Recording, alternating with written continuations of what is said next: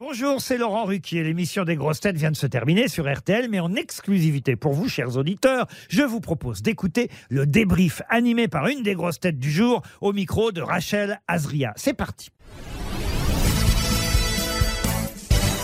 Bonjour Olivier Bellamy. Bonjour. Comment s'est passée cette émission? Très bien. Euh, J'ai trouvé Sébastien Toen très drôle. Je n'ai évidemment pas trouvé l'invité mystère. C'est très difficile.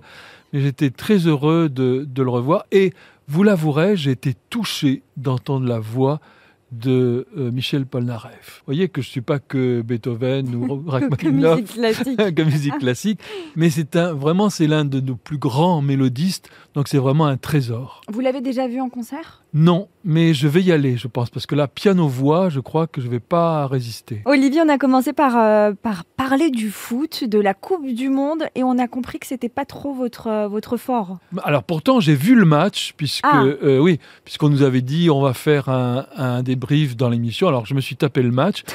Je pensais m'ennuyer. En fait, j'ai adoré, mais vraiment, j'ai adoré. Et alors, quand j'ai pris le taxi ce, ce matin, je pensais avoir une discussion virile avec un chauffeur de taxi. Enfin, je vais pouvoir euh, briller, puisque j'ai vu le match. Généralement, euh, je, comme, comme je vois pas, je comprends rien. En plus, ça, ça m'énerve quand ils écoutent les, les, les résultats, etc. Et là, je commence à dire Ah oui, quel match hier? Il me dit Non, non, moi, j'ai pas vu. Je dis bah, Comment ça se fait? Vous avez pas vu? Il me dit Moi, je regarde pas les poules. Alors, euh, je, je dis Quoi? Il dit Ah, il n'est pas très respectueux avec euh, les joueurs de l'équipe de France, quand même, qui, qui n'ont pas démérité. En fait, il voulait dire, et ça, j'ai appris ça, qu'il y avait certains matchs qui ne comptaient pas vraiment pour ça, le les matchs résultat. de poule. Les matchs de poule. Et est-ce que vous allez suivre le match de samedi Parce qu'on rejoue, la l'équipe de France rejoue samedi? Je vais voir. Parce 17 heures. que maintenant, évidemment, je suis, je suis devenu accro. Et maintenant, je commence à, à repérer Griezmann, Giroud. Alors que vraiment, je m'intéressais pas beaucoup. Mais maintenant, ça y est, je suis. Vous savez, c'est comme les séries. Quand on commence un épisode, puis hop, on est pris, on a envie de regarder le deuxième, et le troisième, et le quatrième. Petit à petit, vous allez connaître les 11 joueurs de l'équipe de France. Exactement. On est à trois mois déjà, Olivier, de votre arrivée dans les grosses têtes. Quel bilan vous portez sur cette nouvelle expérience professionnelle? D'abord, je vais commencer par quelque chose. J'ai un esprit un peu négatif. Euh, Je vais commencer par quelque chose de positif. On rit beaucoup. Et moi, je ris beaucoup. Aux blagues du patron, là, je suis obligé. hein. je suis admiratif de ceux qui lancent comme ça, qui trouvent, qui sont, qui ont l'esprit vif comme euh, Christophe Beaugrand. Mais vraiment, je suis admiratif parce que moi, j'ai les idées, mais qui me reviennent après l'émission. Là, évidemment, c'est beaucoup moins Dommage. intéressant. Voilà. Sinon, c'est ce qu'il faut bien expliquer aux gens, c'est qu'on s'amuse beaucoup, mais c'est quand même difficile. D'abord parce qu'on a peur de décevoir le patron. Surtout que quand on trouve pas, il nous lance des, regards un peu furibards. Alors là, on est, un- moi, je me retrouve comme à l'é- comme à l'école. Et puis, euh, rester concentré pendant deux heures et demie, c'est quand même quelque chose. On a offert quand même pas mal de chèques. Euh, et vous parlez des questions difficiles où vous ne trouvez Ah, pas la réponse. on va me demander de l'argent.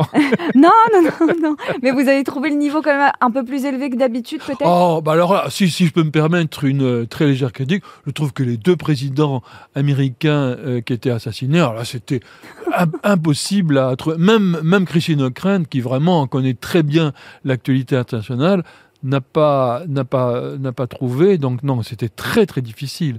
Et d'ailleurs, je le, pense que je les ai déjà ou- oubliés en plus. Il va y a falloir ré- James et, James et William, mais les, les noms, Il va les falloir réécouter l'émission, Olivier.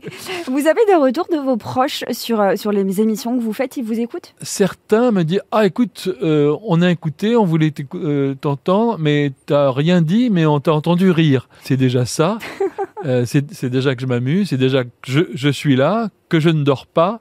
Quand on a le résultat on peut on peut trouver. Quand on a la bonne réponse mais quand on n'a pas la bonne réponse bah, il faut avoir l'humilité de laisser ceux qui savent répondre. Voilà. Je vais vous laisser le, le mot de la fin pour nous parler de, de votre actualité. assez gentil. Alors j'ai sorti un livre sur le pianiste Nelson Frère, qui nous a quittés il y a un an, qui était un pianiste brésilien, qui est vraiment l'un des plus grands pianistes au monde, qui était une personnalité fascinante. Et comme euh, j'étais assez proche de, de lui, j'ai pu comme ça raconter sa vie. Et puis demain, je serai à Nanterre pour parler de Jean-Sébastien Bach avec un pianiste qui s'appelle Ismaël Marguin, qui est absolument formidable. C'est à la Maison de la Musique. Et pour les personnes qui sont autour de Nanterre, on peut venir vous voir? Ah oui, oui, oui, ouvert oui. au public? Ah oui, bien sûr, bien sûr, c'est c'est, euh, public. Hein. On sera là, Olivier Oh, Bellamy. c'est sympa, c'est sympa. Merci beaucoup et à bientôt Merci, à bientôt.